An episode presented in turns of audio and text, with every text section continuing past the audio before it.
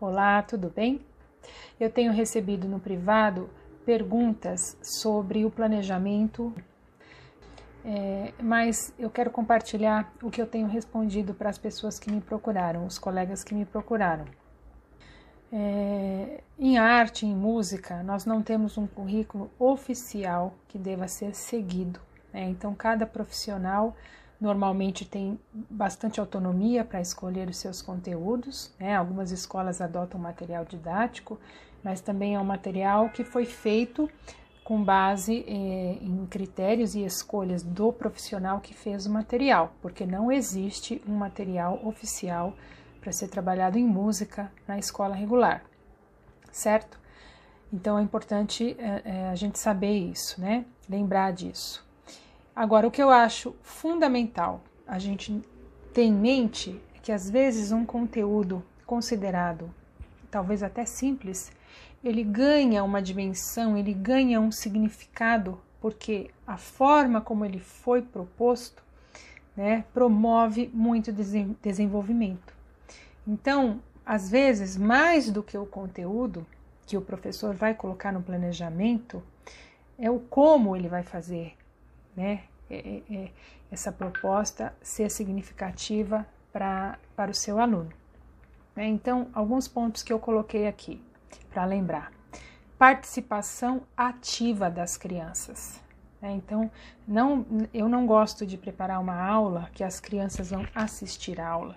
Né? Eu quero que as crianças participem da aula. Então, elas estão comigo ali o tempo todo, né? Fazendo as propostas, sendo atuantes né, das propostas. Propostas que instiguem a curiosidade e o desejo. É isso em qualquer faixa etária, gente. Se não tem curiosidade, se não tem desejo, né, fica complicado, não tem motivação. O que motiva é esse prazer, é esse desejo, essa vontade de descobrir. Né? Uma sequência costurada, na qual as propostas se conectem entre si. Então, é, pode ser permeado por um tema, um tema gerador, né? O fio do novelo ali que vai puxando e a coisa vai acontecendo. E esse, esse, esse educando ele nem percebe, ele está envolvido nessa trama, né? Que nós fazemos é, e a coisa vai acontecendo. Né? Então, as propostas se conectam, não são propostas desconexas que não fazem sentido, mas no todo é um conjunto da obra que faz sentido, né? que promove uma experiência relevante, significativa, com gosto de quero mais, com gosto de quero voltar nessa aula. Né? A diversidade, então que esse educando ele tenha oportunidade de usar a sua voz, de usar o seu corpo, de tocar instrumentos, de tocar objetos, de criar objetos, né, de pesquisar né, é, sonoridades, certo? Variedade de repertório e estilos e arranjos. Então, às vezes, uma mesma música você pode usar num arranjo completamente diferente. Né? E aí já deu outra cara, já deu outro caráter, e isso é motivo de de discussão, se a criança é maior, é motivo de reflexão, é motivo de é, uma escuta mais analítica, uma apreciação, uma proposta corporal, uma proposta com instrumento, uma comparação, né? A mesma música com outra roupa, uma roupagem, um arranjo diferente.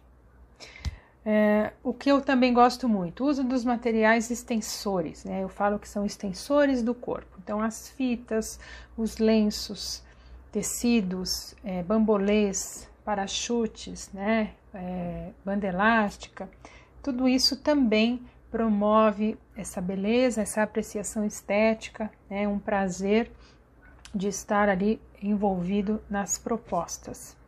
E os materiais extramusicais, então, dependendo da faixa etária, figuras, fantoche, brinquedos, Claro, sempre cuidando do excesso, né, da função que aquele objeto tem, né, não é um objeto a esmo, mas ele tem uma função dentro da proposta, né, e sempre o sonoro como protagonista, né, se a aula é de música.